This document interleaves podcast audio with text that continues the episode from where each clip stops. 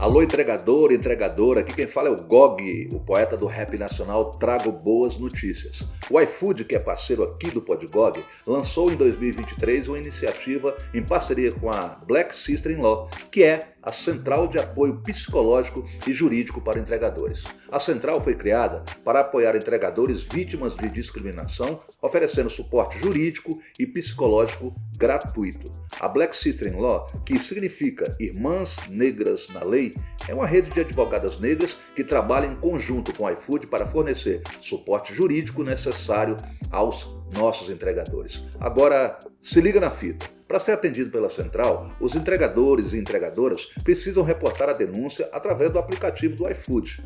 No app do entregador, basta clicar em Alerta de casos graves, na sequência Quero reportar um caso grave e colocar informações sobre todo o ocorrido. Isso é muito, muitíssimo importante. Após essa etapa, a equipe de segurança do iFood entrará em contato. Firmeza?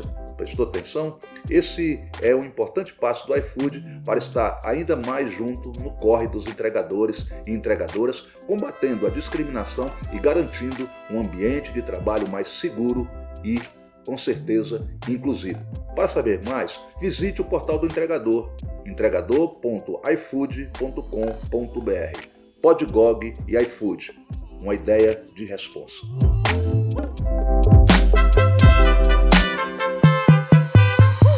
Salve time, Gog na voz, mais uma vez com vocês aqui no Podgog, casa nossa, casa maravilhosa, casa do conhecimento, da troca de ideias, arroba Podgog. Segue nós, avisa para to todo mundo. Hoje é um dia muito especial, como todos os dias aqui no podcast, no Podgog, e nós recebemos hoje ele, o Paulo Roberto da Silva Lima. Vocês não conhecem, né? Mas quando a gente fala galo de luta, aí todo mundo fala, mano, o cara é é da gente. Salve, Galo. Salve, mestrão. Satisfação, rapaz. É, satisfação. Juntamente com a Jaque, Jaque Fernandes, que é minha parceira lado a lado aqui. Boa. Parceira irmã, a gente vai trocar uma ideia hoje de responsa aqui no Podgog. Boa, gratidão aí pelo convite aqui. Tô até emocionado de estar nesse momento aqui, na frente do professor aí, poder trocar essas ideias. Pois é, é mano. importante. Chegou a hora, né, Galo? Oh, e o Paulo Roberto e o Galo, mano, como é que é, como é, que é isso? Como é que é essa cena? Eu, quando eu era moleque, eu gostava da moto Sete Galo, né? Uhum. Que é a CBX 750.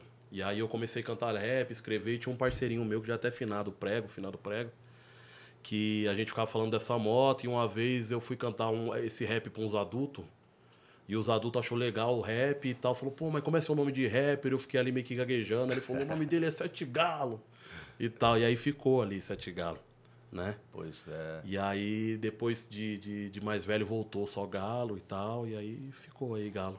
O Galo vem antes dessa caminhada, né? Do, é, apelido de criança. Dos entregadores. Apelido pá. de criança, apelido de criança. É louco, Galo. É, mano, a, a, a, gente fala que a Golden Era do hip hop, né? Anos 90, então quer dizer, você chega, você tá ali com 9, 10 anos, né, mano? E isso, como é que foi o impacto disso na sua, na sua caminhada, assim, de criança, né, mano? Eu... Antes de você se arriscar nas letras da caminhada mesmo, do rap. Meu pai e minha mãe é, é um casal de florista. Então, tipo assim, antigamente o corre dos floristas era ir para o meio da Mata Virgem, extrair bromélia, extrair era, hum. vender no Ceasa, para os decoradores poder fazer casamento de gente rica. Então esse era o corre do meu pai e da minha mãe tal eu lembro que veio um gringo pra cá e comprou as eras do meu pai, os negócios tudo no dólar. E aí meu pai catou uns dólares na mão, foi numa churrascaria perto da Cheia Gesp, do Ceasa, lá em São Paulo. E aí eu lembro que não, os caras não queriam servir a carne pro meu pai. Passava, não servia carne para nós. Servia carne para todo mundo, não servia para nós. Hum. Aí meu pai subiu em cima da mesa assim, começou a chapatear, cantar um samba, imitar um Silvio Santos. É, Falava, Marrai, quem é que vai servir o criolo? Essas coisas. Uhum. Começou a constranger o ambiente, né? Eu, criança ali, eu não entendi direito o que estava acontecendo, achei engraçado, tenso, não entendi direito. Alguns meses depois, a polícia parou o carro que estava eu, meu pai e minha mãe, uma Brasília marrom, e tirou meu pai de dentro, enquadrou meu pai, pediu para meu pai colocar a mão para trás, meu pai se recusou a colocar a mão para trás. Que falou, aquela coisa do trabalhador não querer ser tratado como, como bandido, né? Aí falou, pô, tô com a mão pra trás, tô com a minha família, você vai fazer eu colocar a mão para trás e tal. Aí o policial tentou quebrar o braço do meu pai tentou colocar meu pai dentro da viatura e foi a vez da minha mãe fazer um, um, um barraco ali, não deixar os policiais levar meu pai. Ali foi um momento da minha vida, criança, que eu percebi que o mundo tinha alguma coisa errada com o mundo. Que, de certa forma, por mais que você seja uma pessoa pobre, você tá ali perto, você tem pai e mãe, o mundo, de certa forma, é um pouquinho perfeito ali. Entendeu? Eu ia pro meio do mato, extraía as zero, até gostava, era divertido fazer esse rolê, era divertido ficar de madrugada no Ceasa. Então não tinha essa coisa de que o mundo é um lugar hostil. O mundo tá aí, tem meu pai, tem minha mãe, tem meus amigos, tem o pai deles e tal. Ali foi o momento que eu percebi que o mundo também era hostil. E ali eu lembro que naquele dia meu pai emocionado assim falou: "Ó, oh, filho, você tem que fazer tudo para ser respeitado, você não pode deixar as pessoas se te desrespeitar". E eu fiquei com essa coisa na cabeça. E eu quando eu fui ficando pré-adolescente ali, fazendo meus 11, 12, eu comecei a buscar as referências de respeito que tinha na minha quebrada e a referência de respeito que tinha na minha quebrada era os malandros. Aí comecei a ficar perto, comecei a emular o jeito dos caras. Começou a vir uns filmes naquelas épocas também que passava na televisão, que era que fazia aquele imaginário do malandro super-herói e tal, não uhum. sei o quê. Então comecei a ficar perto ali. Só que não era uma coisa tipo assim, eu admirava o ladrão por causa do que o ladrão fazia. Eu nem tinha noção do que o ladrão fazia. Eu admirava porque ele tinha as coisas, tinha moto que eu queria, tinha as, vestia as roupas que eu queria vestir, chamava a atenção das pessoas que eu queria chamar a atenção e tinha essa coisa que meu pai tinha falado para mim que era o respeito. Essa coisa que é difícil para uma criança entender, né? Respeito, você precisa de respeito. Seu pai fala assim, pô, você precisa de um carro, beleza. Mas você precisa ser respeitado, aí já meio que a criança. Como é que faz para ser respeitado, né? E aí eu escutei um. Aí o que, que acontece? A única coisa que acontecia nesse momento que o ladrão deixava de ser esse super-herói para mim era quando a polícia chegava, que dava tapa na cara do ladrão, botava o ladrão para correr, prendia o cara. Ali era como se aquela imagem daquele cara ali não fosse tão forte, entendeu? E aí eu escutei um, um, um rap. Xingava a polícia. Eu não consigo me recordar ao certo qual era o rap se era um rap do Império ZO, se era do Racionais, se era do DMN. Qual era o rap que xingava a polícia? Mas o rap especificamente xingava a polícia. Falava o endereço deles, falava o nome deles, tipo, sou eu, exemplo, né? Sou eu, Mano Brown, Zona Sul, ei polícia, vai e tal. Ali eu, eu achei que esse cara era o maior rapper da história do mundo. que ele era tão foda que ele tocava na rádio. Eu falei, esse cara é tão foda, mas tão foda que esse cara toca na rádio. Entendeu? Ele é o bandido mais foda do mundo. E fui atrás de rap, fui perguntar na escola, encontrei meu parceiro Neto. O Neto já andava de skate, começou a me explicar ali do rap. E aí o Neto me falou, um, me mostrou um CD demo de um grupo chamado Extremamente. Que tinha, Extremamente. O do Gueto, o Hits, e nessa música pô. tinha a Epidemia que ele falava da questão da guetofobia e falava prédios imponentes, favela submissa. Então, tipo assim, a rádio era um lugar distante. Eu achava o Racionais foda, o Mano Brown ali que tocava na rádio foda. Só que para mim o Capão Redondo era Júpiter e não dava para chegar lá, era muito longe. Por mais que da minha quebrada até lá é 10 minutos, mas para mim naquela época parecia muito distante. E o do Gueto era mais próximo. Aí eu encostei no do Gueto e falei: "Ô, oh, mano, como é que eu faço para escrever um rap igual o seu? Queria cantar, queria fazer igual você faz." Aí ele falou: Você acha que é assim, meu? Pra escrever rap igual eu, você acha que é fácil? Aí foi na casa dele me mostrou uma parede de livro assim. Falou: o tanto de livro que eu li aí, meu. Aí eu falei: Você leu tudo isso? Eu falei: Leu tudo isso. Quer cantar rap igual eu? Então lê isso Jardim aqui. Jardim Jaqueline, não é? Jardim Jaqueline. É, eu tô ligado. Isso daí. Já tive lá. E aí ele me jogou Negras Raízes na mão. Oh. Uma bíblia, assim, que eu demorei uns três meses para ler. Agora, você, é a fita da coincidência. Adivinha quem indicou esse livro para o do Gueto, na época do, do, no Sindicato Urbano de Atitudes? Você. GOG. Vai vendo como é, é que é a vidona é aí. É louco. Como é que é a vidona. eu, de, eu demorei para conseguir ler esse livro aí. Tinha uma poesia do Solano Trindade no começo dele e eu não entendi a poesia do Solano Trindade. Só que depois que eu engatei e consegui fazer a leitura, eu escrevi um rap, melhorou, fui mostrar pro Dugueto. Aí achei que o Dugueto ia falar, agora sim você tá agora. foda. Ele falou, não, agora tá melhorzinho. Eu falei, melhorzinho, meu. Pô, li um negócio, eu não leio na escola, li aqui. Mas é professor do Gato Preto, pô. Então. Então você vê o nível, né? Então. E aí ele pegou que é outro e me deu o um Malcom X. Aí depois que ele me deu o um Malcom X, eu. Ali minha vida mudou. Tudo mudou para mim. Galo, antes, antes da gente falar do Malcolm X, eu queria voltar no seu pai, nesse rolê da relação. Você falou, ah, a gente, na época eu tinha pai, tinha mãe, tinha um ambiente de proteção ali. E nem sempre a realidade né, da, da galera da quebrada ter o pai presente. A gente vê que teu pai está muito presente, sua relação com ele, nos valores, nas fitas que ele te ensinou. E aí eu queria saber um pouco mais dessa, dessa fita. E você também é pai, né?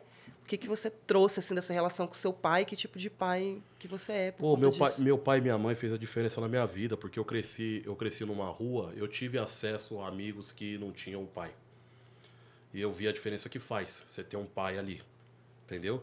Por mais que muitas vezes nas periferias nossos pais também estejam seus problemas, né? Seus traumas, suas tretas, né? É, mas você ter o pai ali presente, um cara para empinar uma pipa com você, um cara para jogar uma bola, um cara para falar assim, igual meu pai falou para mim, é importante você ser respeitado, faz toda a diferença. Eu faço o cálculo dos meus amigos que não tinha pai. Muitos não avançou. Muitos não avançou, muitos não conseguiu não conseguiu avançar por causa dos traumas da vida, das coisas. Pô, você tá andando no bairro, alguém te dá um tapa na cabeça, pô, você tem um pai para falar. É. Pô, pai, me deram um tapa na minha cabeça. Faz toda a diferença isso aí, entendeu? Isso e é que louco. tipo de pai você é? Pô, hoje eu sou um pai babão, bobão. sou um pai babão, bobão. É. Eu fico besta com a minha filha, assim. Minha filha é muito inteligente. Minha filha, minha filha... Às vezes ela já tá, ela já tá num ponto assim que eu fico até assim, eu falei, nossa, vai me engolir, mano. Às vezes eu tô discutindo com a mãe dela, assim, né? Discutindo coisas assim da relação, ela para assim e falou assim, ó, parou. Você tem que deixar minha mãe falar. Eu falei, ih, é. ferrou. Quantos, quantos aninhos, Galo? Tem cinco anos. Tem cinco anos. Cinco aninhos. Já me questiona, fala assim, por que você não lava a louça, pai? Por que, que só minha mãe lava a louça? Aí você fala, hum, liderança, hein? Pô, e é assim lá, é, Galo? É, é. A tá mãe moscando, velho. A mãe dela também é, né? A mãe dela também é de luta e tal, então ela já tá crescendo nesse, nesse ritmo, né? Nessa pegada. Meu, meu pai, mano, eu não tinha uma. Quer ver uma coisa? O preto de pele clara, o que não é retinto, que é mestiço e tal, é difícil para ele ter um entendimento da, da raça, né? Ter a dimensão da raça, assim, muitas vezes. A primeira vez que eu tive dimensão de raça e de coisa foi assistindo luta de boxe com meu pai. Meu pai era fanático pelo Mike Tyson. E meu pai não suportava ver preto apanhar. Então, pro meu pai era doído ver uma luta de boxe onde o preto tava perdendo. Então ali foi prim minha primeira dimensão de tipo, pô, essa coisa da raça é importante. Meu pai acha importante. Meu pai fica feliz quando o Tyson ganha. Ele fica triste quando um lutador negro perde uma luta para um cara branco. Por que, que meu pai tá bravo que o cara preto perdeu? E meu pai era um cara, sempre foi um cara que nunca teve uma consciência racial muito desenvolvida. Tá ligado? A, a parte negra da minha família toda. Sempre foi uma consciência racial ali no. Nunca foi essa coisa do mal com X, do negras raízes e tal. Sempre foi uma coisa ali dentro do, do, do, entendimento normal das coisas. Mas ali hoje você já começa a ter referência, né? Pai é isso, é uma referência. É um ponto de referência. Quando você não tem esse ponto de referência, muita coisa fica confusa. Entendeu? Eu meu amigo prego mesmo, ele não teve o pai dele, ele foi buscar pai na rua e achou uns pais ruins. É, achou uns pais ruins. Que jogou sacola de droga na mão, que jogou arma na mão. Entendeu? Tem, tem tudo isso, né? O que não deixa de ser uma referência de pai, né, mano? Sim, o, claro. O Shelby mesmo, ele não teve, né, ele não foi criado pelo pai. E ele, ele, ele chama a mãe dele de nega, nega drama. E ele fala, mano, mesmo nos, naqueles momentos de, de afirmatividade mesmo, é, de adolescência, eu, eu não cheguei a sentir falta do meu pai, mas eu sentia falta da figura de um pai, da presença de alguém que simbolicamente. Então, quer dizer, os tios, parceiros, muitas vezes alguém assume isso. Eu, te, eu tive um pai maravilhoso. Por exemplo, tem coisas que eu fiquei sabendo depois de muitos anos. Porque eu soltando pipa, os moleques tomavam pipa, os caras, os maiores tomavam, né, mano? E aí, meu pai colava, e eu falei, pai, ó, tomou as pipas, nós aí. Meu pai pegava, daqui a pouco voltava meu pai com as pipas, tudo. E, eu falei, pô, meu pai é meu herói, né, mano? É aí, aí, depois, muitos anos conversando, aí meu pai falou, Aí eu falei, ó, meu pai tomava as pipas mesmo, trazia de volta. Ele falou, Genival, você acha que eu tomava as pipas? Eu chegava lá, meu irmão, me vende essas pipas, por favor. e ele comprava as pipas, é louco, ele comprava as pipas, né, mano? Mas tinha figura. E meu pai, meu herói, minha fita, né? Bonito. Quando o pai se vai, traz tudo isso, né, mano? É uma das músicas de maior destaque do meu trabalho. E então a figura do pai é uma figura muito importante. O rap, o rap, no caso, né? Ele. O pai, eu acho que muitas vezes ele é ele é colocado de uma forma muito pejorativa dentro do rap. Tem muito pai, né, que tem um papel de pai também. Uhum. Mas tem muita gente que está dentro do rap, mas quando é para assumir um papel da paternidade, da fita mesmo, ele pega e recua, né, mano, e decepciona a gente. Sim, mano. Eu acredito. Pior de tudo, os seus também. filhos, né, as pessoas. É, essa coisa de, de, essa coisa do abandono, né, mano? É uma tragédia que, que que os homens tinham que pôr a mão na consciência, né? Olhar e ver que várias tragédias acontecem nesse ponto do abandono aí, né? O trauma que é causado e tal. É difícil, eu, para meus amigos era difícil, tipo assim, pô, eu era um privilegiado, cara, de ter meu pai. Era difícil estar na roda dos meus amigos, tipo, pô, o cara tem o pai. E o pai é da hora, o pai dele tá fazendo carrinho de rolemã. Meu pai era tão da hora que ele sabia disso também, ele tinha essa consciência, então ele não fazia só o meu carrinho de rolemã. Ele fazia uns mais uns seis. É, ele tava ligado já. Seu pai tinha consciência sim, Gala. É, claro, que você não claro, percebia, claro. ele já tinha. E o louco é que eu vejo assim, é uma coisa que parece que acontece, mano, em grande escala, viu, Jaque? É que o pai, mesmo tendo uma grana, ele tem, sendo abastado, tendo como pagar uma pensão, não deu certo. Foi, pô, ele, ele, ele, luta até o final para que o bagulho seja o mínimo possível. Pô, 200 conto, tem que diminuir para 150. Vou colocar um advogado, paga uma grana no advogado, muitas vezes nem através do Ministério Público, nada, né? Mas da Defensoria, ele vai para cima para tirar um, uma cena que vai alimentar alguém que é, é fruto dele, né, mano? Então, isso é o machismo na sua na sua essência maior, né, mano? É, Cicuta, né? Na coisa mais vil, né, que o machismo produz ali e tal. Por isso é tão bom ver vocês discutindo isso. Né? Mas Dois eu, eu acho que de paternidade. tem que ter esse do rap. Eu acho que a gente tem que conversar muito sobre isso, sabe? É, principalmente nós que somos assim liderança no rap e muitas vezes a gente tem uma influência dentro da comunidade. O cara, o cara não ouve, não ouve ali, mas pô, cara, o Gog falou sobre aquela fita, o Galo falou, a Jaque está ali, está falando que é por aí mesmo, então, sabe? a, a todo momento, mano, nascem novas, é, é, novos desafios. Então, tem gente que está precisando ouvir a gente agora. Não é redundante essa discussão. Ah, pô, falando disso aí, isso das antigas, não. A todo momento tem gente que está ali para. Pô, mano, aquilo ali foi importante para mim. Concordo. Concordo muito. Galo, é, a Nina Simone falava que liberdade é não ter medo. É, e eu queria te ouvir um pouco sobre sua definição de coragem, assim, antes de entrar no, em todas as fitas que você vem fazendo desde 2020. Eu sou um cara medroso. Medo é tá, mesmo, é, cara? o medo me acompanha a todo momento. Ei, que louco. Eu sou um cara que aprendi a lidar bem com medo, mas falar que eu não sinto medo, eu tô mentindo. Eu aprendi a lidar bem com medo. O medo é constante comigo, eu tenho medo toda hora. E toda hora, todo momento, sinto medo. Mas aprendi a lidar com, aprendi a conviver, aprendi a falar, beleza, ele tá aqui e é isso aí, eu preciso fazer, eu preciso me movimentar e como é que eu lido com isso aí, entendeu? Eu não gosto muito dessa coisa do, do da figura do super-herói, o cara corajosão que vai lá e faz, porque senão você tira um barato do povo, que é essa, tipo a Nina Simone fala assim, a liberdade é não ter medo. É verdade, mano. Imagina quando o povo parar de sentir medo de passar fome.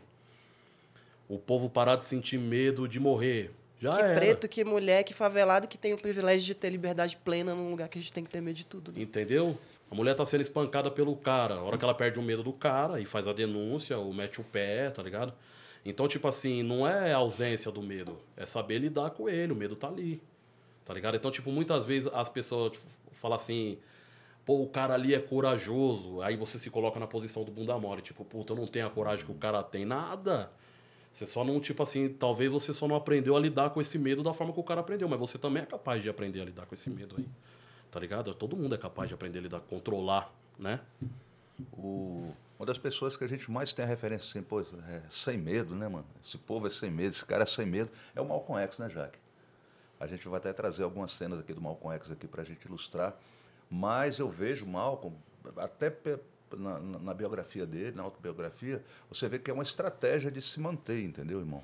Sabe? Então, se você não for em frente, o, o trem vem contrariamente e te atropela. Então, é, à medida que você se torna também uma ideia, saca? Você, por mais que você fale verborragicamente, é, já passou do, do corpo. É como você falou, mano, eu não sou mais o, o, o Paulo Roberto, mano. Eu sou é muito mais do que o galo. É, é, é um pensamento, né? Então, acho que Malcolm ele foi um dos que mais perceberam isso é, assim, na gênese, né, mano? De se manter é, vivo como ideia, né? Tanto que ele está aí e nos influenciando até hoje. O, o Malcolm ele foi muito importante para mim. Eu virei muçulmano com 16 anos, né? Por causa daquelas ideias, eu levei a sério mesmo, fui atrás. E eu lembro que eu, nós como muçulmano, nós andávamos numa banca, eu, do gueto, o Lele, o Malik, o Nerê, toda a rapaziada ali muçulmana, e nós dava trabalho nos enquadros, meu. enfrentava a polícia, falavam as verdades na cara da polícia, porque nós tínhamos um medo maior que era Deus naquele momento. Deus falava que nós não, deixava, não podia deixar as injustiças passar batido. Então esse medo de estar tá vacilando com Deus era maior que o medo do polícia. Hoje eu não sou um cara. Hoje a minha espiritualidade está ligada a outras ideias e tal. Não tô tão dentro do Ivan assim. Respeito muito o Ivan. O Ivan me, me ajudou a amadurecer muito e tal. Mas hoje eu entendo que, tipo assim, por exemplo, eu poderia ter medo da iFood. Mas eu tenho mais medo de um futuro onde os entregador não conseguiu se organizar da forma correta. Então, tipo assim, medos maiores, entendeu? Eu tenho medo de de a gente nunca conseguir ver um processo revolucionário brasileiro. Entendeu? Do Brasil nunca conseguir provar um processo revolucionário. Quando eu digo processo revolucionário, é esse de subverter a lógica das coisas, certo? Porque para mim também revolução não é um dia, não é o dia D, onde todo mundo se arma e vai lá e faz a revolução. Revolução é o seu cabelo azul, mano.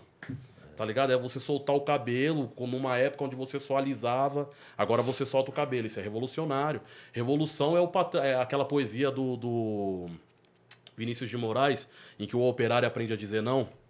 Quando o operário aprende a dizer não, isso é revolucionário. Essa coisa de perder o medo é revolucionária. Entendeu? Sabe? Quando você olha pro patrão e você perde o medo do patrão. Ou você assume um outro medo, que é esse medo de não existir no futuro. Sabe? E você querer fazer alguma coisa importante agora para mudar essa situação, para conseguir fazer isso, sobreviver no, no futuro. Então, para mim, tá tudo relacionado a essa ideia aí, tá ligado? O Malcolm foi referência disso aí. Eu acho que o Malcolm sentiu muito medo. Medo do, do que ia acontecer com ele, mais pior que a família. Você fica com medo pela sua família, entendeu? Mas ele, ele foi um cara que soube lidar o medo e foi norte para mim. Eu, e sei que para muita gente também. Eu tive a satisfação, o privilégio de conhecer o professor Carlos Moore, que inclusive tem vários livros lançados, um grande escritor, um grande parceiro. O professor Carlos Moore, ele, foi, ele que escreve a biografia oficial de Fela Kuti, e ele foi segurança pessoal do Malcolm X. Ele dormia né, na porta do lado da frente ou do lado de trás da porta. Olha aí que louco. Então, é, você vê, quando você conversa com essas pessoas, né, ele que também foi, é um anticastrista, né, então ele teve próximo do Paredão ali, então ele, ele, ele, ele, ele falava realmente que o que o sustentava era o medo, mas o medo de não ver realizadas as suas paradas, entendeu? O que os fazia fortes era era e a possibilidade deles sobreviverem, né? Porque o sistema é o seguinte: se ele marca você, ele, ele, ele, vai, ele vai dar um tempo, ele vai deixar você pensar que você tá, passou batido. Lá na frente ele te pega, Galo. Saca? E é muito louco, né, que essas pessoas acabaram sendo assassinadas, não só ele, como também o pastor Martin Luther King, né? E aí muita gente fala, pô, o Malcolm era perigoso, mas o Martin Luther King não era. Hum. É, é louco, né? Então existem várias formas de ser periculoso. Eu sou um cara que as pessoas falam assim, Gog, pô, mano, eu gosto do seu rap, porque, mano, seu rap não tem palavrão. Eu falei, mano, mas é por isso que eu sou mais perigoso. É porque é, nessa, nessa cena eu trago você para cá e você vai aprender umas coisas que, de repente, o palavrão ia te afastar. Não que a gente não fale um palavrão no dia a dia, mas a letra é um campo assim, sabe? É um campo, mais que um campo minado, para mim é um campo, um campo dentro, sagrado, sabe? De espiritualidade que muita gente, né, mano, se, se liga nisso. Acho que Malcolm tinha essa visão, tanto o nosso professor Martin Luther King também. Eu acho que o Malcolm deu o tom do hip hop também, né? O Malcolm deu o tom dos Pantera, a partir do, da morte do Malcolm surgiu os Pantera. E aí vem o hip hop também e tal, muita coisa. Por isso que eu acredito que o que a gente está fazendo agora tem um efeito cabuloso no, no futuro, sabe? Eu ainda acho que, tipo assim, esse papo aqui que nós está trocando, vai ter uns arqueólogos do, do futuro que vai é. pegar o negócio e vai falar, pô, olha, cara, isso é. aqui tá acontecendo por causa dessas ideias aqui. Caramba, mano. Esse cara que deu um livro para um outro cara, que chegou num outro cara, que pulverizou uma ideia e que chegou até aqui, entendeu? As coisas tá tudo conectado. Eu acredito que a luta ela é complementar, mano. Se a luta não for complementar, ela não, não ela não vai, entendeu? Um corpo físico só não é capaz de fazer uma luta completa. Você imagina o primeiro cara que falou assim, não concordo com a escravidão. Esse cara morreu, o segundo morreu terceiro morreu. O Ganga Zumba é o 300 da fila. O Ganga teve que muita gente morrer para aquela coragem ir se formando, aquela coisa de lidar com medo daquela situação e se formando, até nós chegar nesse momento aqui de estar tá três pretos sentados numa mesa falando sobre essas coisas aqui. Entendeu? Teve que muita coisa acontecer, muita gente morrer, muita tragédia rolar pra gente estar tá nesse ponto aqui. E muita coisa vai ter que acontecer hoje para outras coisas estar tá mais avançada no futuro, né? O trabalho ele é complementar, é um trabalho de ficar passando a tocha também. Falar, meu corpo físico já não aguenta mais, toma aí, mano, agora é com vocês e tal. Mete marcha aí que tem gente no futuro esperando vocês aí também. Quando é que tu falou, caralho, sou liderança mesmo, o bagulho tá na minha responsa, sou inimigo número um do patrão? Quando eu falei fudeu. Foi Inimigo a... número um do patrão, hein, mano? Ih, aí é da hora esse título. Podia ser um disco de rap. Podia é. ser o título de um disco aí é o de rap. É o título do disco, Jaca e Jaca. Você acabou de o inimigo o número um do, do patrão. Pô, mano, eu... Pra mim, o hip hop, ele, ele... Não que o hip hop não tenha me trazido uma consciência de classe. O hip hop me trouxe uma consciência de classe. Mas não tão forte quanto a consciência racial. O hip hop tinha me trazido uma dimensão da consciência racial. Malcolm X, Negras Raízes. O livro que tinha despertado um pouco mais a minha consciência de classe no sentido mais arrojado tinha sido As Veias Abertas da América Latina, que foi um dos livros também que jogaram, do Eduardo Galeano, que jogaram na minha mão ali e tal. E aí, quando chegou toda essa movimentação de, de luta e dos aplicativos, eu fiquei perdido. Eu não sabia, eu não sabia o que, que era comunismo, eu não sabia palavras como luta de classes não eram uma coisa do meu vocabulário, sabe? Eu não, não entendia o que, que era um sindicato, eu não entendia nada. Eu não sabia a diferença, eu não sabia a diferença entre o PT e o PSOL. Eu não sabia a diferença entre o PCB e o PCdoB. Eita. Eu não sabia a diferença de nada. então, tipo assim, um monte de gente foi me acessando que eu falei, não, beleza, é isso aí, mas eu, eu simplesmente não entendo. Só que assim, eu fui malandro. Eu fui vendo, fui pegando, falei, não, peraí, o PT é PT, PSOL é PSOL, PSDB, PSDB, PSB é PSB, PCdoB, PCB, UP, eu fui fazendo todo, ó, tá vendo? Isso aqui é o MST, é um movimento de ocupação de terra, tá vendo? Não é invasão, eu era esse cara que, tipo assim, pô, os caras invadem é, a terra. Aprendi que não, é. que se ocupa a terra. Então eu fui aprendendo, eu fui me formando. Eu fui me, me, me formando sobre a coisa e fui trabalhando. Quando eu olhei assim e falei, sou, eu acho que até hoje não chegou esse tique de falar assim, eu sou uma liderança. Entendeu? Porque ainda tem muita coisa para conquistar. Eu não conquistei os entregadores, mano. Não conquistei o coração dos caras. Entendeu? É difícil. Os entregadores é difícil. Eu conquistei o coração da esquerda. Isso eu tenho certeza. Que boa parte da esquerda olhou para mim e falou, pô, esse cara é bacana, mas o entregador ainda falta muita gente, ainda é um trabalho. Esse é, esse é o grande legado da minha vida. Esse é o grande legado da minha vida. Sair dela com os entregadores falando, é isso aí que nós vai fazer, mano. Esse é o ponto mesmo. Lutar por isso, tal, os meios de produção, legal, da hora.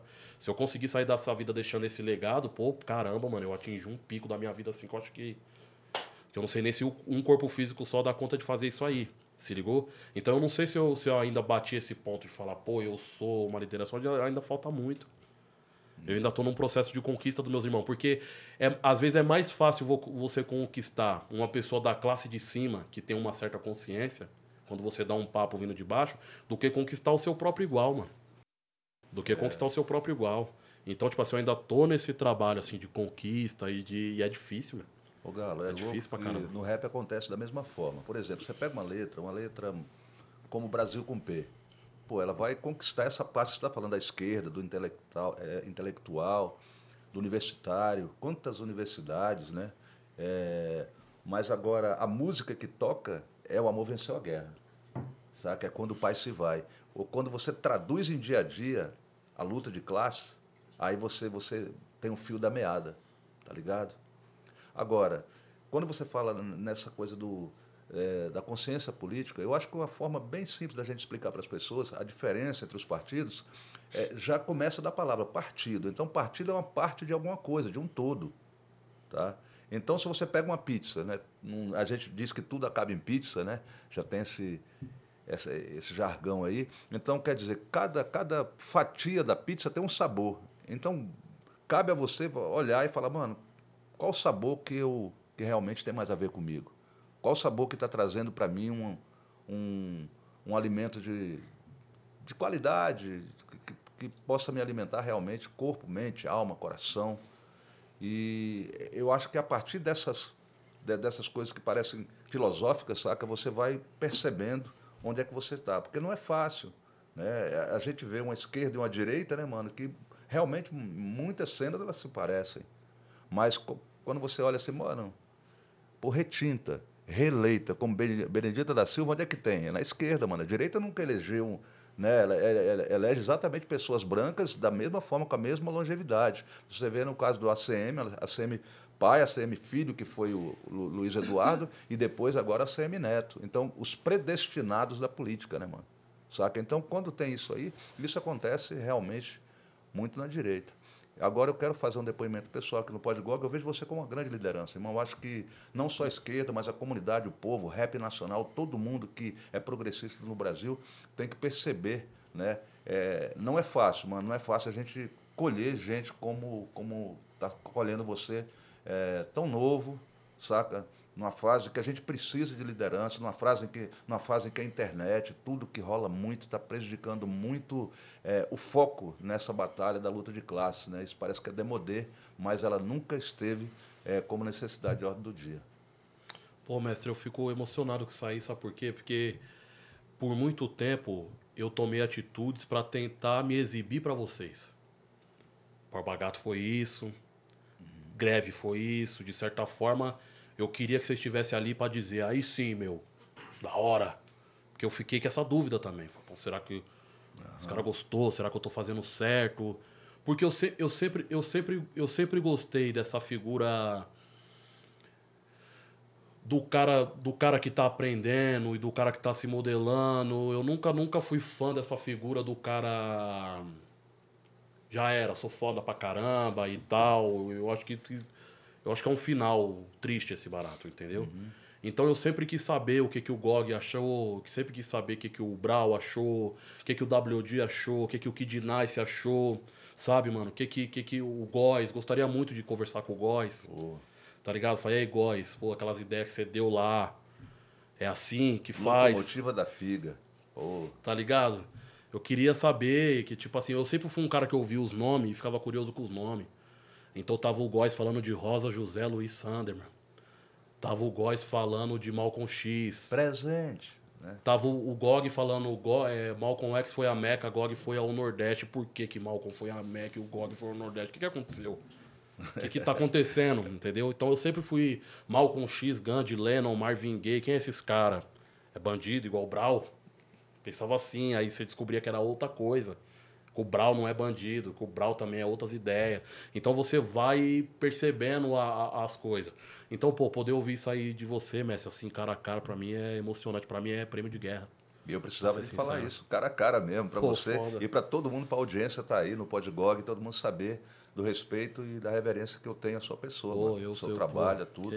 E politicamente isso reforça você no momento que você está avançando nas suas estratégias, no seu pensamento certo? É, eu, eu acho que essa queima da, da, da é, daquela estátua lá, eu acho que foi algo que estava tava engasgado para muita gente, né? É, São Paulo, Galo, ele, ele é todo dedicado, né, mano? Fernão Dias, que era inclusive, né, é próximo, né, de, de Borba Gato. É, se você for pegar a Anhanguera, todas as rodovias que cercam, né, é, São Paulo ali, que ligam São Paulo, são dedicadas a, seus nomes aos bandeirantes. Ou então a, a, a torturadores como né, é a, a, rodovia Dutra, Eurico Gaspar Dutra. Então, a gente tem que se pronunciar realmente. Eu, eu tive, eu tive uns professores foda, que também tiveram professores fodas, certo? O Hitson, o do Gueto, o Gato Preto, certo? Toda essa galera da posse do Sindicato Urbano de Atitude. Eu fui, eu, eu fui uma criança privilegiada, meu. Sou uma criança privilegiada. Eu podia ter, ter encontrado outras pessoas. Eu encontrei essas pessoas, entendeu? Pessoas que estavam. Pessoas que apostaram. Porque é muito louco isso aí, né, mano? Você vê o ser intelectual numa criança. Você vê, você olhar para uma criança e ver um ser intelectual nela. Ver um lutador, ver um militante, sabe? Mas ainda mais uma criança de periferia, cheia de ranho, com as calças tudo rasgada. Como é que você vai ver um só se você for humano? O suficiente para olhar e falar assim, não, ali tem um ser intelectual. Tá ligado? E eu tive esse privilégio, mano, de pessoas que olharam para mim e falaram, não, aqui tem um pedaço de carvão aí para ser lapidado. E é isso, eu sou, eu sou um acúmulo. Tudo, todas essas lutas é parte de um acúmulo. Aquilo ali não foi feito sozinho, aquele Borba Gato quem queimou foi o GOG, quem queimou foi o hip hop, sabe? Foi o Sistema Negro, foi o Consciência Humana, foi o Clã Nordestino, foi o meu saudoso irmão Gato Preto, foi toda essa galera que fez aquilo ali. Entendeu? Das outros lados, da, da, da a Gaviões da Fiel, pessoas que já morreram na Gaviões da Fiel, porque a Gaviões da Fiel participa é, interinamente o Bill, né, que é, que é vice-presidente da, da, da Gaviões da Fiel, o pessoal do, do Paraisópolis, tá ligado? O pessoal do futebol de Varja e toda a galera que não que gostaria de estar ali e não pôde estar ali, entendeu? Então, tipo assim, é um, que sonhou com aquilo ali, que falou, pô, um dia a gente vai atacar o sistema de uma forma que a gente vai conseguir escrever pelo menos uma, uma linha ali na, na, na nessa história e tal. Várias linhas foram escritas, né? Mas ali é mais uma delas e tal. Então, tipo assim, ali, é, é, ali, ali acontece a partir de um acúmulo, né? Ali, quem, quem, quem pegou a gasolina, o fogo e tacou fogo é só a ponta final ali. Muita coisa aconteceu. Só a ponta. É, muita Só. coisa aconteceu antes. Pô, sua mulher deixa- estava presente ali na cena, né? Não, minha mulher não tava, Ela- ela- a Jéssica ela não acabou tava. sendo- ela acabou sendo detida, não foi foi? presa. Essa- Ela foi presa. Foi Mas foi nessa segunda cena, por último, que você foi. Tava sem Não, capacete tipo ou assim, nessa. quando, quando eu fui começar a trabalhar de entregador, eu, meu nome sujo. E aí eu peguei o nome dela e fiz um plano de celular. E meu chip ficou no nome dela. Ali, se eu falar pra vo- ali, a verdade é que nós fez sem saber fazer nada. Nós fugiu de metrô. Nós fugiu de metrô. Como é que nós vai fugir? Nós vai no- dentro numa caixa de aço que o Estado controla para frente e para trás. Não tinha um plano arrojado. Só tinha uma vontade, assim, tipo, vamos fazer e vamos fazer. Sabe? Não tinha um super plano, sabe? Não era 12 homens e um segredo. E o que, que você estava pensando assim? Porque é, eu acho que, que é um pouco é massa a gente falar que onde algumas pessoas veem violência, a gente vê autodefesa, né? E onde algumas pessoas veem que, tipo, depredação de patrimônio, se alguém levantou um monumento em honra ao Borba Gato, tipo, derrubar ele pode ser o movimento em honra de pessoas negras e indígenas, assim. Então, queria entender no caminho, assim, tipo, o que, que o Galo foi pensando na hora de fazer a parada. O que estava passando na tua cabeça, assim? Ali eu tava administrando medo. Ali não tinha muita coisa passando na minha cabeça, não. Depois, depois que o Borba Gato foi queimado e que nós foi embora, eu olhei pro lado direito, tinha uma babá comemorando. Ali, aquela imagem nunca mais vai sair da minha cabeça. Aquela imagem nunca mais vai sair da minha cabeça, entendeu? Aquela mulher comemorando. Entendeu? Pra, pra mim, ali, tipo assim, se fosse só aquilo ali, já teria sido, tipo assim, valeu a pena. Se o mundo inteiro tivesse caído de pau em cima de nós e só aquela mulher tivesse comemorado, já teria valido a pena. Entendeu? Então, tipo assim, ali, eu, ali foi o ponto que eu olhei e falei assim, hum, nós acertou. Nós acertou. E, e, e é isso, né? Depois na sequência, tanto que depois na sequência, uma mulher que é, que é minha esposa, parecida com aquela mulher que era babá lá, que tava segurando a criança lá, que era pra estar com o filho dela em casa. Provavelmente tava ali criando, cuidando do filho da patroa. Tava comemorando, foi presa, foi a Jéssica, simplesmente porque o chip tava no nome dela. Simplesmente porque o chip tava no nome dela. Então, tipo assim, ali, mano. Quando eu cheguei, eu, eu passei o tempo na cadeia pensando assim, falando, porra, mano, nós fez um bagulho foda, nós fez um, um golaço aos 45 do segundo tempo. E essa imagem dessa moça comemorando na minha cabeça ali. Então, Galo, você quando ficou detido, você ficou isolado, ficou junto com outros presos? Não, foi. A minha passagem na, na cadeia foi foda, porque quando eu, quando eu. A primeira pessoa que foi presa foi o Thiago, o motorista do caminhão. Que foi um cara que eu arrumei na OLX. Nós precisava fazer uma ação, eu fui na OLX e pesquisei, caminhoneiro. Expliquei pro cara ali e tal, o, o- não. Não expliquei o crime, ou a situação, né? Crime que não é crime. Expliquei a situação pro cara ali e tal. E, e falei que ia ter um frete, precisava carregar os pneus e tal. E aí a primeira pessoa que foi presa foi ele. Então, tipo assim, ali eu já sabia que minha responsabilidade era ir na, na delegacia e dizer, ó, não foi o cara, foi eu e tal. Tô aqui, tô passando minha responsabilidade. Então, quando, quando eu já tinha certeza que eu ia ser preso, eu fui na galeria 24 de maio e comprei uma camisa dos Pantera Negra. Que eu sabia que eu ia chegar na cadeia, que eu, tipo assim, eu já tava preparado pra, tipo assim, ser preso e fazer o trabalho de base dentro da, da cadeia. Conversar com os caras, explicar por que tinha queimado o Barba falar de tudo. E aí eu falei, eu vou comprar essa camisa dos Pantera Negra que eu vou chegar lá e os caras vão achar ruim. Que tá os caras de boina, né? Aí os caras falam, oh, tá com a camisa de polícia e tal. E foi batata. A hora que eu cheguei na cadeia, os caras começaram a fazer um monte de pergunta. Perguntou quem era, por que que tinha queimado o Barba. Os caras não conseguiam entender o porquê. Aí foi explicando todo o processo, todas as ideias e tal. Perguntou da camisa. Aí foi explicando quem era os Pantera Negra. Acabou que eu nunca fiz um trabalho de base tão efetivo na minha vida quanto eu fiz dentro da cadeia. Mano. Eu ainda preciso voltar lá, não preso, sabe? Mas eu preciso voltar lá para continuar o que eu. Foram quantos dias? Foram 14 dias. 14 dias. Eu preciso voltar lá para conversar com aqueles caras, porque o, o ladrão, o criminoso, irmão, na rua, você não consegue fazer um trabalho de base com ele efetivo, porque o capitalismo é uma corrente de ouro, o capitalismo é um carro veloz, o capitalismo é uma roupa de marca.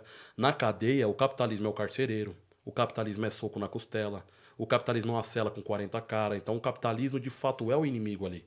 Mostra a cara dele dentro da cadeia. Então, é fácil explicar o problema do capitalismo na cadeia. É difícil explicar para esse mesmo cara quando ele está na rua né? Falar, ah, então todo mundo tem que dividir, então tem que pegar essa corrente de ouro aqui e dividir com todo mundo aí, você tá falando comigo. Então meio que você não consegue conversar, mas na cadeia, na cadeia foi foda, na cadeia as ideias foi além.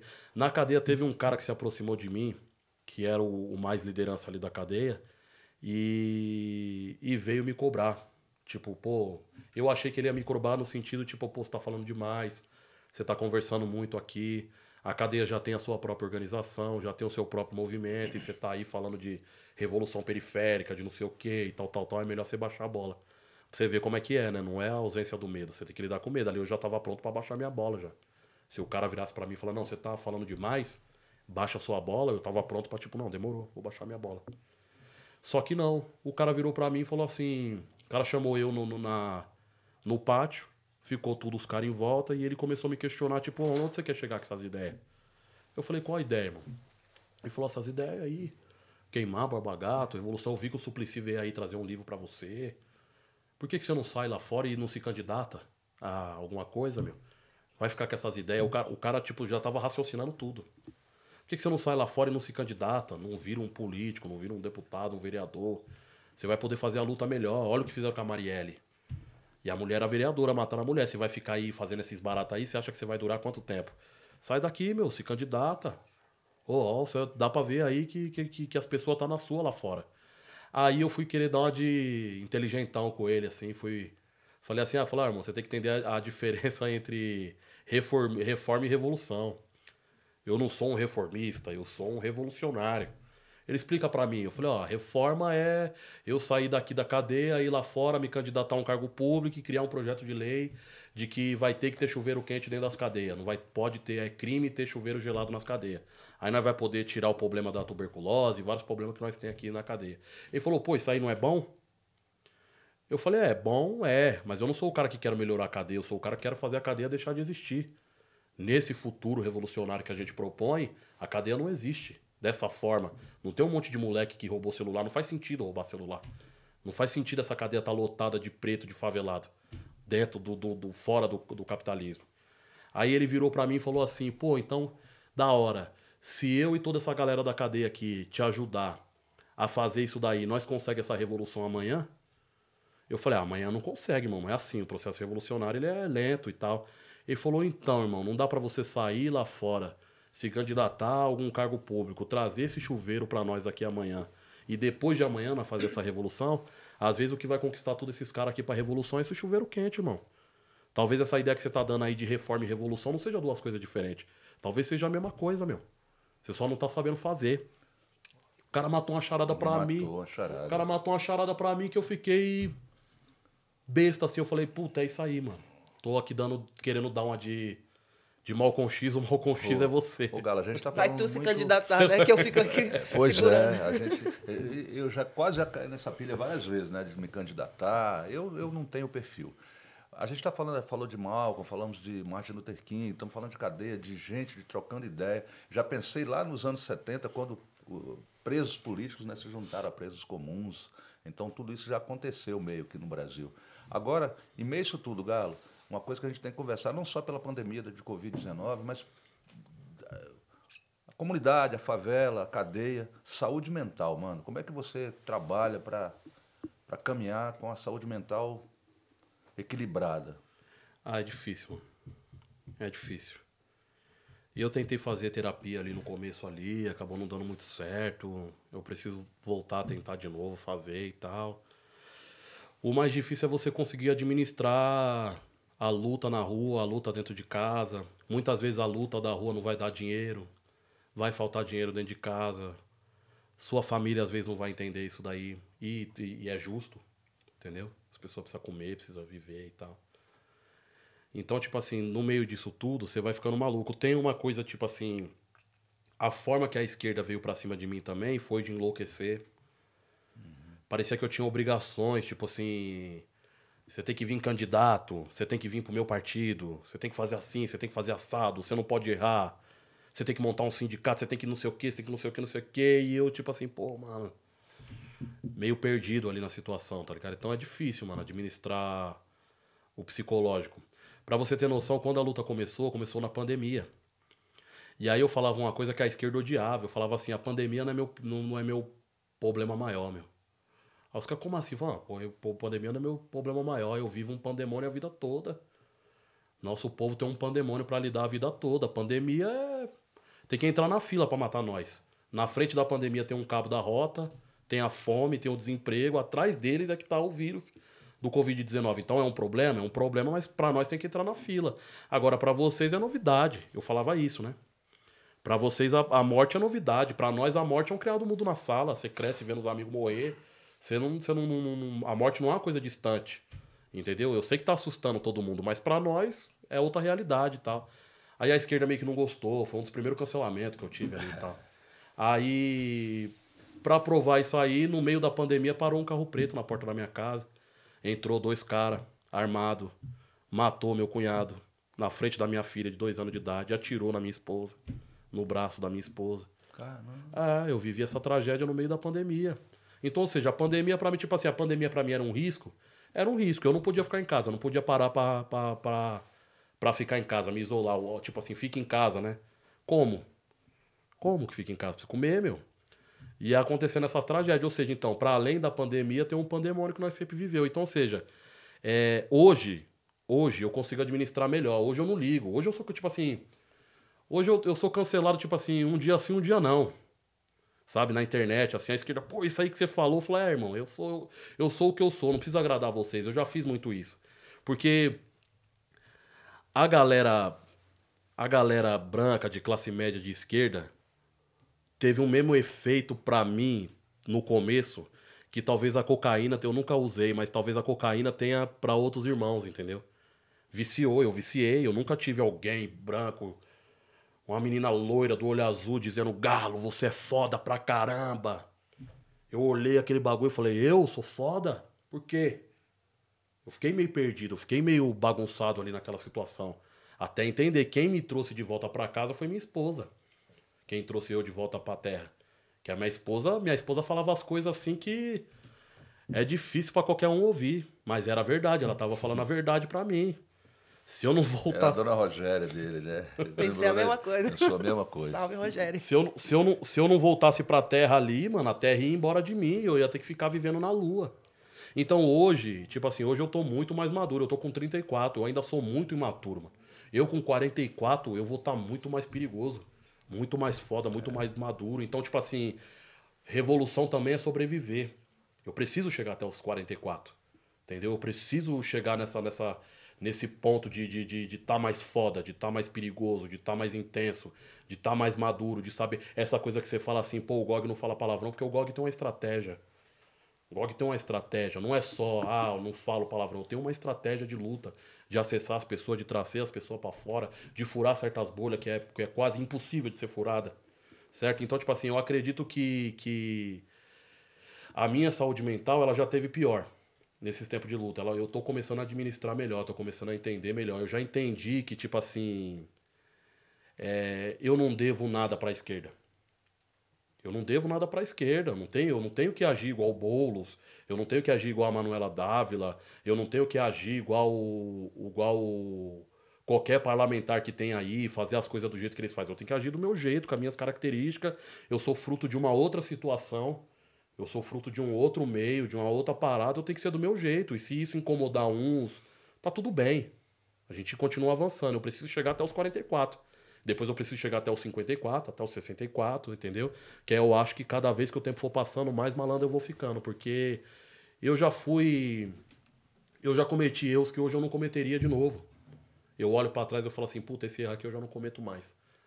Não poderia ter cometido esse erro, mas beleza, cometi, tá normal, tem que me É, a permitir vida errar é assim, também. Galo. A vida é assim. E vamos pra vai- frente. Então, Galo, mas a vida é isso mesmo, mano. A- A vida é acúmulo, né? Tempo é acúmulo. Saca? Até chegar ao cúmulo de você falar, pô, eu tô percebendo as fitas, né? Você falou da, da pandemia, mano.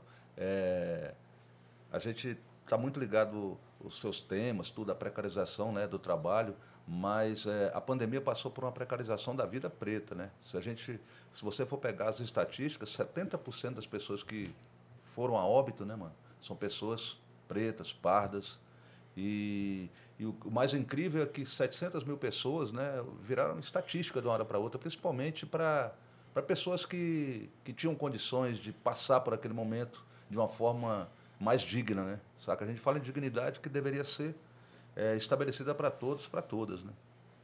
Concordo. Eu queria voltar nessa cena da esquerda que você estava falando antes, né? É, de ter sido tão abraçado e ao mesmo tempo tão cobrado. E essa, esse lugar que você fica do tipo, o meu rolê é quando os entregadores chegarem junto comigo 100% e eu chegar no coração deles muito mais do que.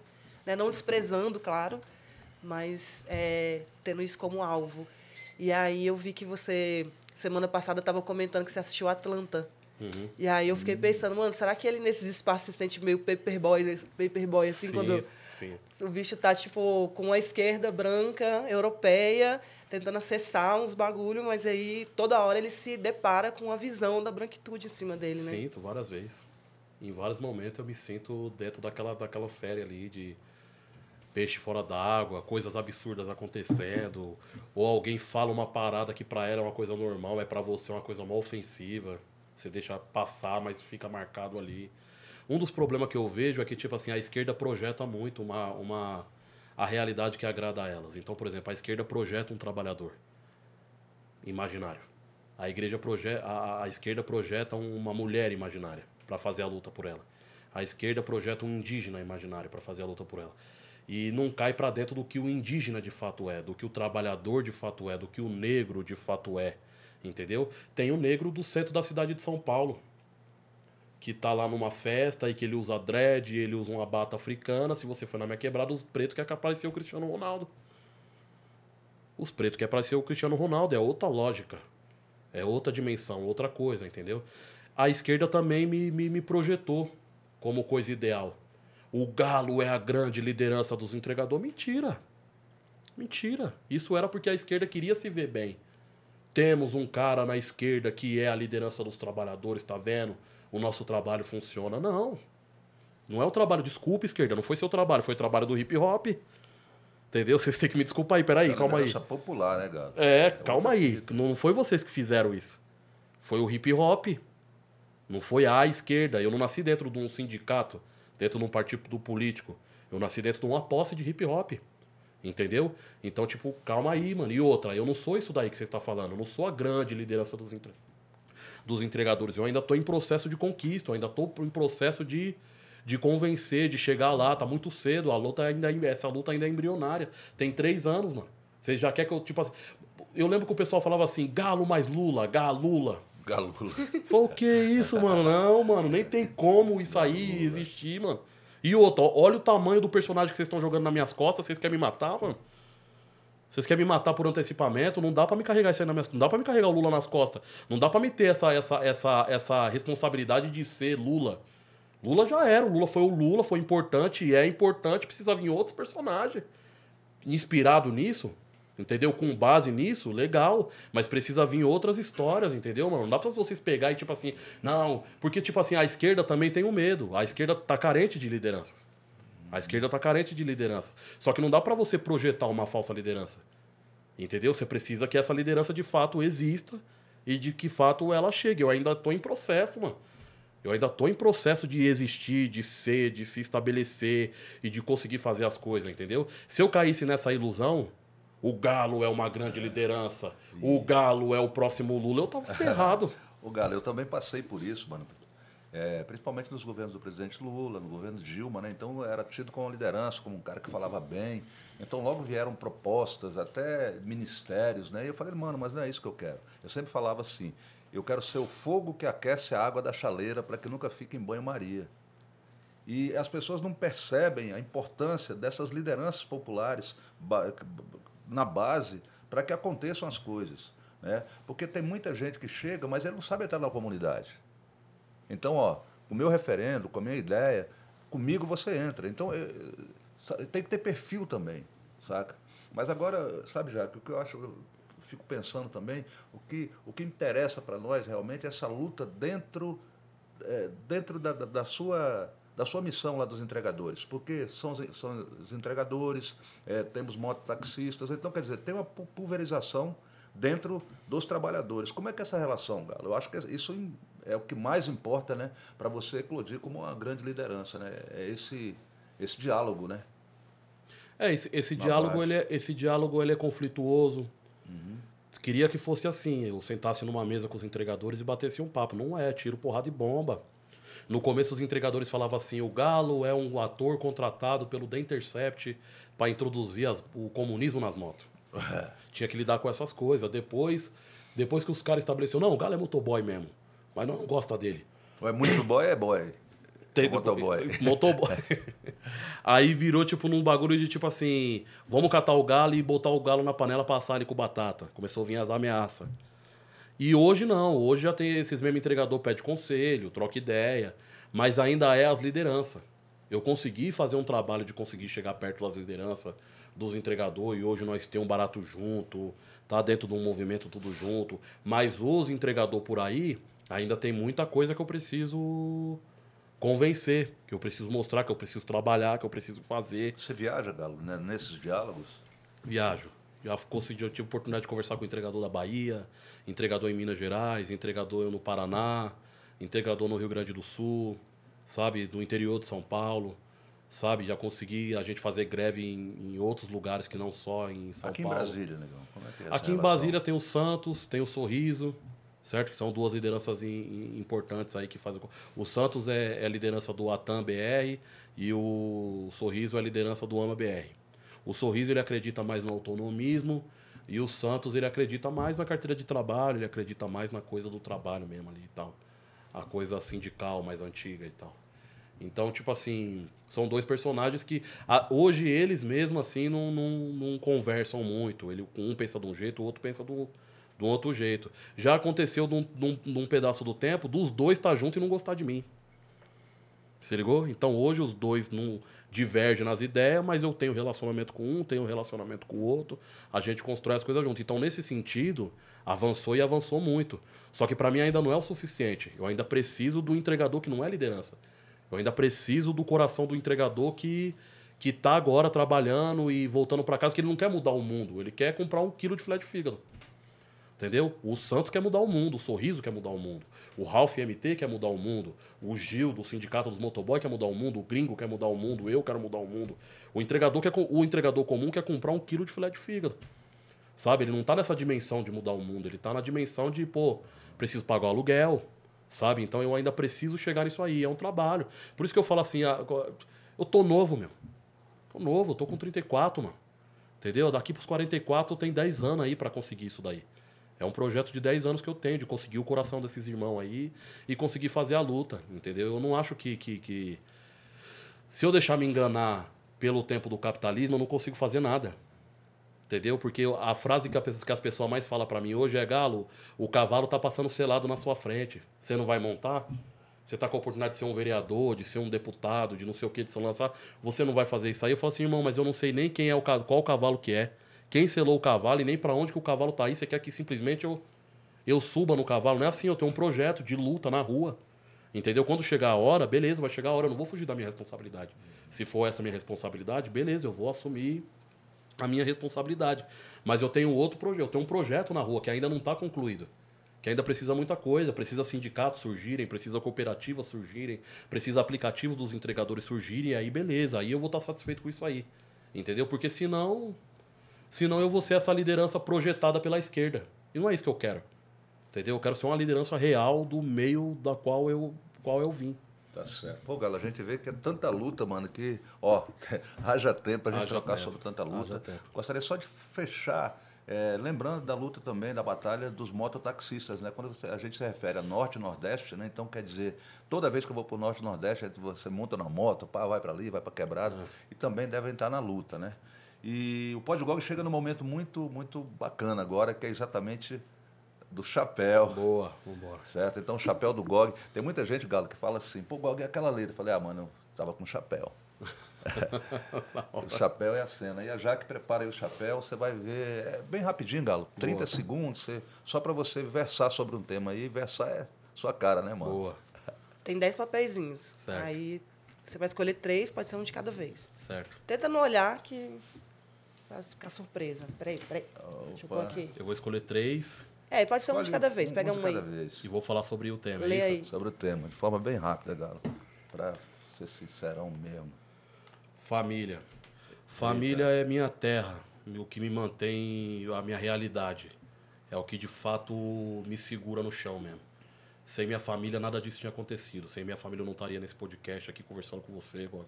Tendo essa bênção de poder ouvir essas palavras da sua boca, frente a frente, entendeu? Minha família eu, eu, eu quis mudar o mundo, não foi quando o mundo me afetou, foi quando o mundo afetou minha filha. Foi quando minha filha viu o tio dela ser assassinado que eu falei, não, aí eles estão mexendo com a filha, com o ser humano errado, entendeu? Então minha família para mim é tudo, é minha motivação. É, sem minha família não, não, teria nada, não teria luta, não teria nada. Minha família é importantíssima. Bora mais um.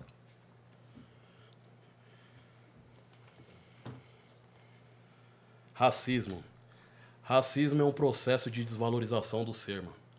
Quem não tem valor tem preço. Então, se eu não posso comprar seu cabelo, se eu não posso comprar sua tradição, se eu não posso comprar sua espiritualidade, se eu não posso comprar seus traços, eu desvalorizo ele. Eu digo que seu, seu nariz é feio, sua boca é feia, seu cabelo é feio, sua religião é do demônio, certo? O seu território é amaldiçoado. E aí, quando você não tiver valor nenhum, eu estabeleço um preço por você e te compro. Então, racismo é uma coisa que o branco inventou para estabelecer um preço sobre o preto, porque antes disso, antes do racismo, o preço, o preto era o ser humano mais valoroso do mundo, criador de música, criador de culinária, sabe, mano, dono de uma terra poderosa, dono de um ser, dono de um de um caminho poderoso. E aí aparece o branco, cria o racismo que desvaloriza tudo isso para estabelecer um preço por ele no final.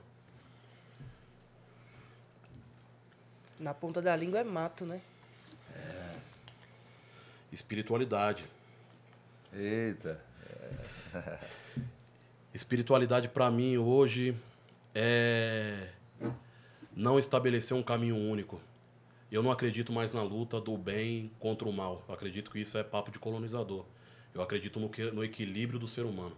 Entendeu? Então o ser humano tanto é propenso a fazer o bem, como o ser humano também é propenso a fazer o mal, e todo ser humano precisa se equilibrar. Por isso que eu acho as religiões de matriz africana uma das religiões mais, mais evoluídas porque ali ali você tem Exu, você tem Ogum, você tem Oxum, você tem Xangô, e ali não é a projeção do homem. Se você for pegar o cristianismo, por exemplo, é a projeção do homem, do ego. Então Deus é homem branco e hétero.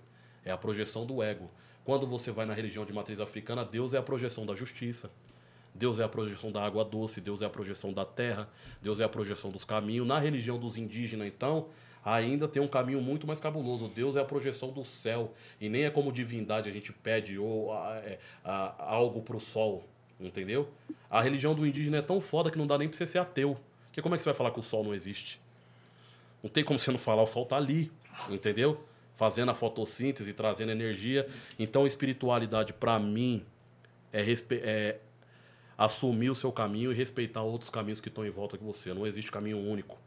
São vários caminhos para se chegar a um, um, a, talvez a um mesmo lugar, entendeu? Foda demais, satisfação que demais. louco, a ah, Jaque. Pois é, Jaque, a gente está encerrando aqui mais uma edição do Podgog. Confesso para você, Galo, que estou muito feliz, muito emocionado até.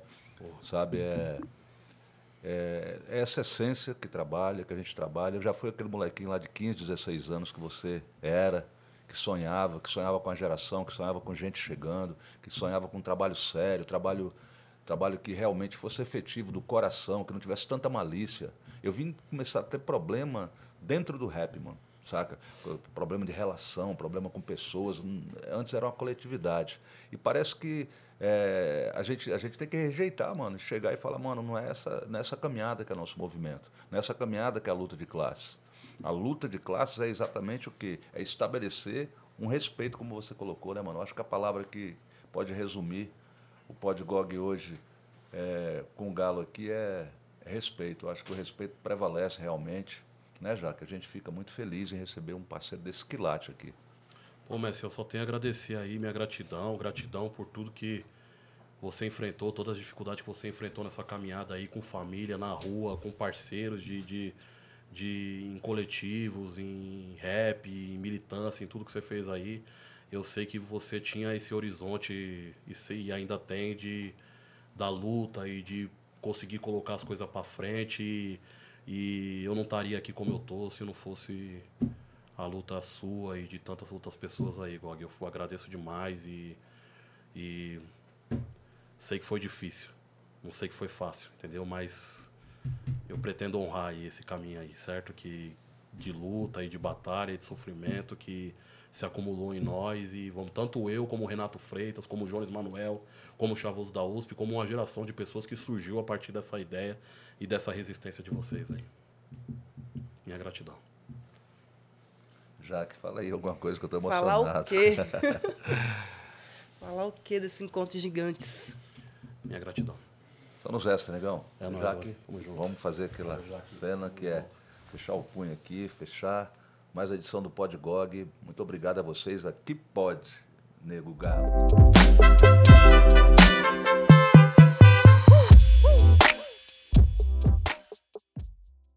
Alô, entregador, entregadora, aqui quem fala é o Gog, o poeta do rap nacional Trago Boas Notícias. O iFood, que é parceiro aqui do Podgog, lançou em 2023 uma iniciativa em parceria com a Black Sister in Law, que é a Central de Apoio Psicológico e Jurídico para Entregadores. A central foi criada para apoiar entregadores vítimas de discriminação, oferecendo suporte jurídico e psicológico gratuito. A Black Sister in Law, que significa Irmãs Negras na Lei, é uma rede de advogadas negras que trabalha em conjunto com o iFood para fornecer suporte jurídico necessário aos nossos entregadores. Agora, se liga na fita. Para ser atendido pela central, os entregadores e entregadoras precisam reportar a denúncia através do aplicativo do iFood. No app do entregador, basta clicar em Alerta de casos graves, na sequência Quero reportar um caso grave e colocar informações sobre todo o ocorrido. Isso é muito, muitíssimo importante. Após essa etapa, a equipe de segurança do iFood entrará em contato. Firmeza? Prestou atenção? Esse é um importante passo do iFood para estar ainda mais junto no corre dos entregadores e entregadoras, combatendo a discriminação e garantindo um ambiente de trabalho mais seguro e, com certeza, inclusivo. Para saber mais, visite o portal do entregador, entregador.ifood.com.br. Podgog e iFood, uma ideia de resposta.